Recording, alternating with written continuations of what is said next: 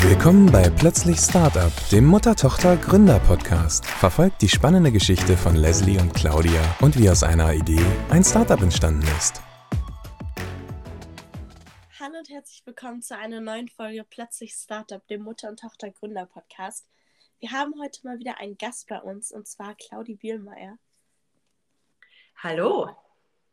Hallo und ja, wir kennen Claudi jetzt schon seit einigen Jahren. Sie ist die Mutter von einem Klassenkameraden von mir. Und Claudia, das hatte, glaube ich, von uns beiden vor ein paar Monaten noch keiner dass wir uns hier das nächste Mal jetzt im Podcast zusammen hören. Ja, da hast du ganz recht, Leslie. Ich freue mich über eure Einladung und äh, bin happy, hier zu sein. Super. Ähm, Claudi, wir haben dich eingeladen, weil du gut zu unserem Thema zu Vapo West passt, denn du bist so ein bisschen auf der anderen Seite von den schwarz-gelben, rumfliegenden, süßen Insekten, denn du bist Hobby-Imkerin. Und wir mit unseren Produkten oder auch ihr als Imker, ihr habt ja großes Interesse am Schutz von Insekten. In diesem Fall sind es jetzt bei dir Bienen und Wespen. Erzähl uns doch mal ein bisschen so aus deiner Arbeit als Imkerin. Also wie viele Bienenstöcke hast du denn? Wie viele Bienen sind es denn ungefähr insgesamt? Und warum bist du denn Imkerin? Ja, das ist richtig. Ich bin Hobby-Imkerin und ich habe in der Regel den Sommer über zwischen fünf und zehn Völkern. Im Winter wird es dann weniger, da sind es dann so um die vier. Auch die Bienenanzahl in den Bienenstöcken variiert zur Jahreszeit. Und im Sommer ist es so, dass die Völker logischerweise, wenn es ums Honigsammeln geht, größer werden. Da können es schon mal zwischen 50, 60, 70.000 Bienen in einer Beute, in einem Stock sein. Und im Winter sind es sehr, sehr wenige Bienen, die dann zu einer Kugel zusammengehen und versuchen, den Winter gut äh, hinter sich zu bringen. 60, 70.000, das ist echt eine Menge. Warum bist du denn Imkerin geworden? Also was ist denn so dein Herzblut? Warum hängt es da dran oder wie lange machst du das denn alles schon? Die Imkerei betreibe ich seit nunmehr schon zehn Jahren. Und äh, damals war ich so ein bisschen auf der Suche nach einem Hobby, das mich der Natur wieder näher bringt. Ich bin ein sehr naturverbundener Mensch. Ich dachte auch, das ist was, das kann ich gemeinsam mit meinen Kindern machen. Und außerdem habe ich eine Bekannte, die das schon betrieben hat. Das war immer faszinierend, das zu sehen. Und ich wollte dann die Imkerei von der Pike auf lernen. Und wir hören ja immer vom Insektensterben, vom Bienensterben. Und einer der Gründe, warum Mama und ich das ganze Projekt hier machen, ist ja auch, um dem Ganzen ein bisschen zu helfen und um den Insekten zu helfen, nicht zu sterben. Wie ist denn so deine Einschätzung der Situation? Also zunächst mal finde ich das super, dass ihr das macht. Äh, ich finde, man muss unterscheiden zwischen dem Bienensterben, dem Honigbienensterben und dem Insektensterben allgemein. Die Bienen haben erfreulicherweise in den letzten Jahren eine unheimliche Lobby bekommen. Das ist also wirklich super, wenn man sieht, wer sich alles zu, für den Schutz der Bienen einsetzt. Neulich sah ich in der Zeitung sogar den Sebastian Vettel. Ich denke, zum Thema Bienen muss man sich fast weniger Gedanken machen. Viel gravierender finde ich eigentlich das Insektensterben allgemein, weil natürlich alles, was so kreucht und fleucht und äh, was krabbelt, nicht unbedingt zum einen unsere Beachtung findet und äh, zum anderen stehen wir Menschen diesen Insekten eher ablehnend gegenüber. Also fliegt irgendwas um uns rum, beginnen wir danach zu schlagen, äh, finden wir eine, eine Spinne in, in der Wohnung, dann nimmt nicht jeder ein Glas und ein Papier und äh, bringt sie wohlbehalten nach draußen, sondern benutzt dann vielleicht andere Wege und Mittel, dieses Tier ums Eck zu bringen. Und warum sind denn diese Insekten so wichtig für uns und warum müssen wir sie denn unbedingt schützen? Also wir wissen alle, dass jedes Tierchen seinen Platz im Ökosystem hat. Und das Ökosystem ist sehr, sehr empfindlich. Entsteht irgendwo ein Ungleichgewicht, werden wir das an irgendeiner anderen Stelle ausbaden müssen. Und ähm, jedes Insekt hat seine Aufgabe und wir sollten schauen, dass wir so viele Insekten, Insektenarten erhalten. Das stimmt, Leslie. Weißt du noch bei unserem Podcast Insekten und Spinnentiere, wo wir genau darüber gesprochen haben, was Claudi gerade gesagt hat, wie du am Anfang wirklich fast Panik hattest vor Weberknechten und gedacht hast, die springen dir nachts an den Hals und saugen dich aus, wenn du sie nicht irgendwie noch rechtzeitig aus dem, aus dem Zimmer rausbekommst und es sich komplett jetzt geändert hat, deine Einstellung dazu? Ja, auf jeden Fall. Ich habe aber trotzdem, also eine Sache, die mir schon immer wichtig war, war, dass ich dann halt mal nach Papa gerufen habe und gesagt habe, ja, kümmere dich um die Spinne, ich will die nicht in meinem Zimmer haben. Aber er wollte sie dann auch lieber mal erschlagen. Was? Komplett von dem Problem loskommen. Und ich habe dann aber immer gesagt, dass er sie retten muss. Dein Vater? Nie. Wollte die erschlagen? Nein. Ja. ich glaube, das müssen wir dann nochmal besprechen, ob es wirklich so war. Ähm, auf jeden Fall, Claudia, du hast es gerade super erklärt. Jedes, jedes Tierchen, jedes Insekt hat tatsächlich wirklich seinen Platz in der Natur und muss ihn auch haben. Und das Ganze ist ein großes Ganzes. Und auch wenn sie so sehr klein sind, ähm, haben sie ein eigenes Universum. Ich lese auch ein spannendes Buch gerade dazu, ähm, Das geheime Summen der Insekten. Super, super spannend von jemandem, der sich in Südfrankreich eine große, große Blumenwiese ähm, gekauft hat, um sie einfach brach liegen zu lassen und viele verschiedene Arten einfach zu katalogisieren, die es so noch gar nicht gibt. Auf der gleichen Seite gibt es aber auch eine Reportage, die More Than Honey heißt, die kennst du bestimmt. Ähm, sehr viele Informationen und auch sehr viele Situationen, die nachdenklich und demütig machen und die einen traurig machen und bewegen und auch sauer machen, wenn man da immer nur den Profit von irgendwelchen Imkern sieht, die in den USA wirklich ähm, von, von Plantage zu Plantage ihre Bienen karren ähm, und damit auch viele Krankheiten durch die Gegend packen. Und man denkt, das kann ja alles nicht wahr sein, wie der Mensch sich die, die ja, Insekten, die Bienen so ein bisschen zum Untertan auch gemacht hat. In der Reportage war aber noch ein ganz anderer Passus, der mich super, super fasziniert hat.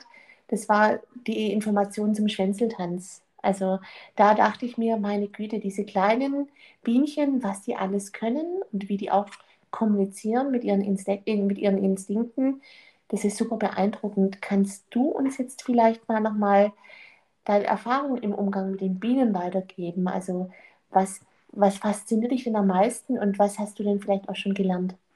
Faszinierend ist tatsächlich das richtige Wort, das du verwendet hast, Claudi, weil die Biene, also die eine einzige Biene, zusammen in ihrem ganzen, äh, mit ihrem ganzen Volk, in ihrem ganzen Hofstaat, den sie lebt, wirklich ein großes Ganzes gibt. Und wenn man in dieses Thema eintaucht, dann merkt man eigentlich, dass 50.000 Bienen zusammenarbeiten, ohne dass sie sich äh, über eine Sprache, so wie wir es kennen, ausdrücken können, sondern ähm, sie beginnen, sie machen das mit Bewegung. Sie, sie äh, schwenken ihre Hinterteile und äh, geben sich gegenseitig Tipps, zum Beispiel, wo denn ein besonders schönes Blütenfeld liegt, wo man Nektar findet, wo man Pollen findet und, und, und. Grundsätzlich kann man sagen, dass die Bienen darauf ausgelegt sind, so wie wir Menschen auch, dem Selbsterhaltungstrieb zu dienen. Und jede Biene hat eine ganz genaue Aufgabe, die sie zu erfüllen hat. Das ja. ist teilweise sogar auf den Tag genau abgestimmt, womit eine kleine Biene beginnt, wenn sie geboren wird, wenn sie schlüpft und mit welcher Tätigkeit sie aus dieser Welt scheidet. Unglaublich faszinierend. Leslie, könntest du dir vorstellen, mir mit einem Tanz, mit Hinterwackeln, dass du mir erklärst, wo du jetzt vielleicht heute Abend hingehst oder warum du irgendwo hingehst oder wo du vielleicht irgendwo einen guten Job gefunden hast, wo es irgendwie was Tolles gibt. Also ich finde es, ähm, auch wenn ich jetzt so ein bisschen vielleicht lustig sehe, ich finde es wahnsinnig ähm, beeindruckend, was die da alles so können und wie das, so wie du auch gesagt hast, ähm, alles seine Berechtigung hat und seit Hunderten, fast Tausenden von Jahren so funktioniert und dass die einfach einen ganz eigenen Weg zum Kommunizieren haben. Mama hat ja jetzt gerade schon ein bisschen über die Instinkte von ihnen gesprochen.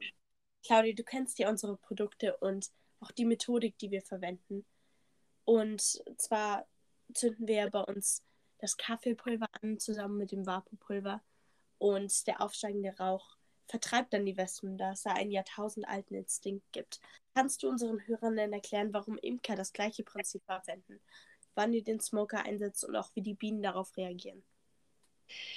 Ja, wir Imker, wir haben so ein, eine kleine Blechdose, die man äh, mit Luft, mit, die noch einen angegliederten Blasebalg hat.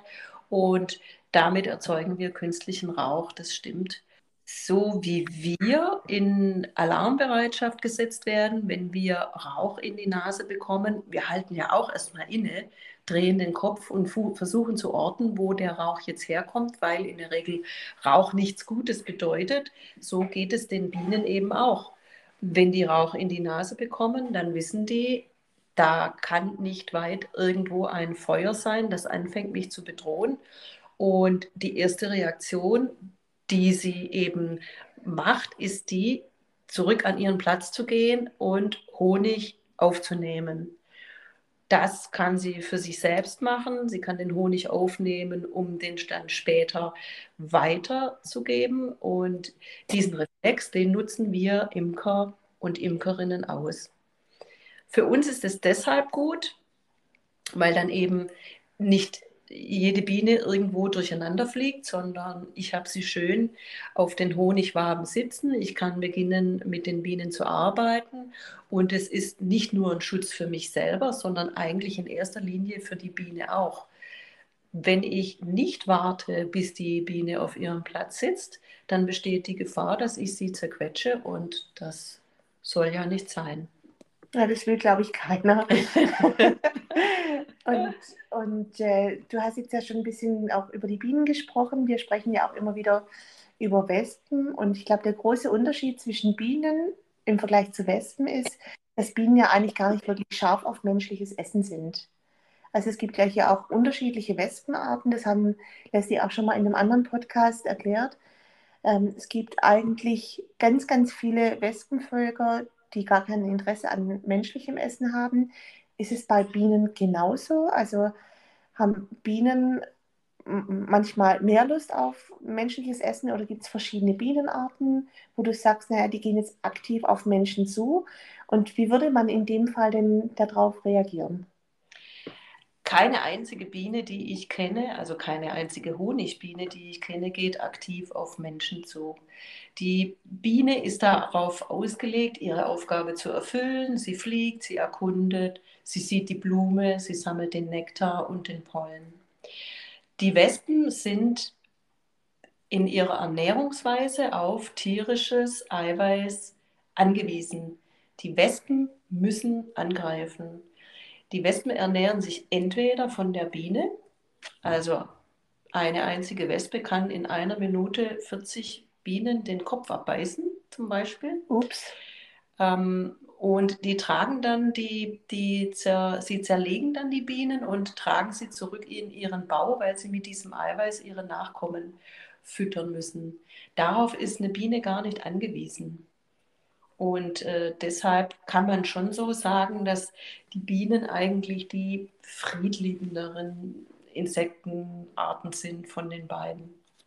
Oder man kennt es vielleicht auch äh, von, äh, von einer Grillparty, wenn man einen Teller vor sich liegen hat mit einem schönen Grillfleisch. Es wird keine einzige Biene kommen, die da Interesse dran hat. Das sind die Wespen. Die schneiden sich da kleine Stücke raus und fliegen dann schwer beladen nach Hause mit ihrer Beute. Mhm. Bei uns jetzt weniger, weil Leslie nicht beide Vegetarier sind. Aber vielleicht auf dem Nachbarteller von irgendjemand, da wird dann vielleicht schon irgendwie dann mal ein Stückchen Fleisch weggetragen. Genau. Es gibt ja auch nochmal, um ein anderes Thema nochmal anzusprechen, es gibt ja viele Kinder, die jetzt die Biene Maya und den dicken Willi lieben. Ich persönlich, als ich jünger war, habe es auch total gerne jeden Tag angeschaut und ich finde es auch immer noch eine tolle Serie. Nicht nur, weil es Spaß macht, das Ganze anzuschauen, sondern auch, weil es einfach super den Kreislauf der Insekten darstellt und wie alle friedlich zusammenleben. Wie bringst du denn in deinem Freundes- und in deinem Bekanntenkreis die Rücksichtnahme auf Insekten zur Sprache? Und was können wir denn alle besser machen? Die Biene Maya und vor allen Dingen den Willi. Ich habe ihn geliebt. Maja, wo bist Und du? die Cassandra, die Lehrerin. Ja, äh, ich versuche eigentlich die Gewohnheiten, die jeder so mit sich bringt, oder vielleicht sind es auch ganz natürliche Reflexe, meinen Gästen so ein bisschen bewusst zu machen und äh, das auch meinen Gästen so ein bisschen abzutrainieren.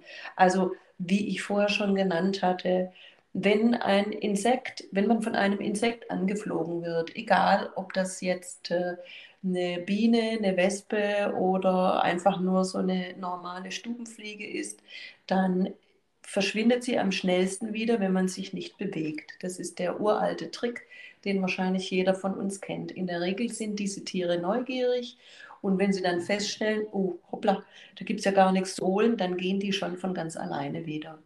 Was man auch machen kann, besonders am Abend, ist äh, im Sommer, wenn man draußen sitzt, die Balkontüren schließen oder vielleicht das Wohnzimmerlicht, die Lichter am Haus auszuschalten. Auch das wissen viele schon, dass äh, sich die Insekten mit dem Ta am Tageslicht orientieren, beziehungsweise an diesem Licht, das eben gerade brennt. Und wenn die dann an die Wohnzimmerlampe Lampe geraten, dann verlieren die ihre Orientierung und ja, verenden dann teilweise. Ja, das möchte eigentlich niemand. Also von dem her können wir das alle versuchen, ein bisschen anders handzuhaben oder auch ein bisschen besser zu machen und können wir alle versuchen, irgendwie einen kleinen Beitrag zu leisten, dass wir einfach die Insekten besser schützen, nicht nur die Bienen, aber auch alle anderen, die Wespen. Stechmücken brauchen wir, glaube ich, nicht wirklich zu schützen. die möchte niemand haben. Aber alles andere hat wirklich seine Daseinsberechtigung. Und wenn wir jetzt nochmal einen großen Schwenk machen von den ganz kleinen ähm, Tierchen, du hast eben ja auch unsere Schweinedame Wuppi erlebt. Das ist ein bisschen ein größeres Tierchen. Also jeder, der ein Haustier hat, kennt lustige und besondere Geschichten. Claudi, ähm, hast du vielleicht nochmal besondere Geschichten, die du mit deinen Bienen erlebt hast? Irgendwas, wo du sagst, hey, das war heute jetzt ein ganz besonderer Moment. Ich habe irgendwie was anderes mal gemacht oder die haben anders reagiert. Gibt es sowas auch bei, bei Bienen oder läuft es immer alles gleich? Also als Imker ist man eigentlich froh, wenn immer alles gleich läuft. Das heißt nämlich dann auch, dass alles in der Spur ist. Ich bin mal angerufen worden, das ist schon einige Jahre her, und äh, wurde darüber informiert, dass mitten in der City ein großer Bienenschwarm, also die Hälfte eines Bienenvolkes, am Vorfahrt-Achtenschild hängt und versucht, sich da anzusiedeln. Und ich wurde dann gebeten, ich solle hinkommen und soll die einfangen und mitnehmen. Daraufhin habe ich meine Sachen gepackt, bin hingefahren. Die Feuerwehr war auch schon da. Seither weiß ich, dass die Feuerwehrmänner auch eine spezielle Ausbildung dafür haben, Bienen zu retten, also gerade diese Bienenschwärme, so wie dies wie es im Mai, Juni, Juli oft vorkommt, äh, die irgendwo hängen, die wieder einzusammeln. Und es hatte sich da schon eine riesige Menschentraube gebildet. Äh, Autofahrer, es war ein heißer Tag, sind vorbeigefahren, haben das Fenster unten gehabt und sind haben, panisch, haben die Vorfahrtsregeln nicht mehr beachtet, haben panisch aufs Gas gedrückt. Und wir standen dann da ich habe noch eine Freundin mitgenommen gehabt und wir haben dann angefangen, die so langsam aber sicher einzupacken.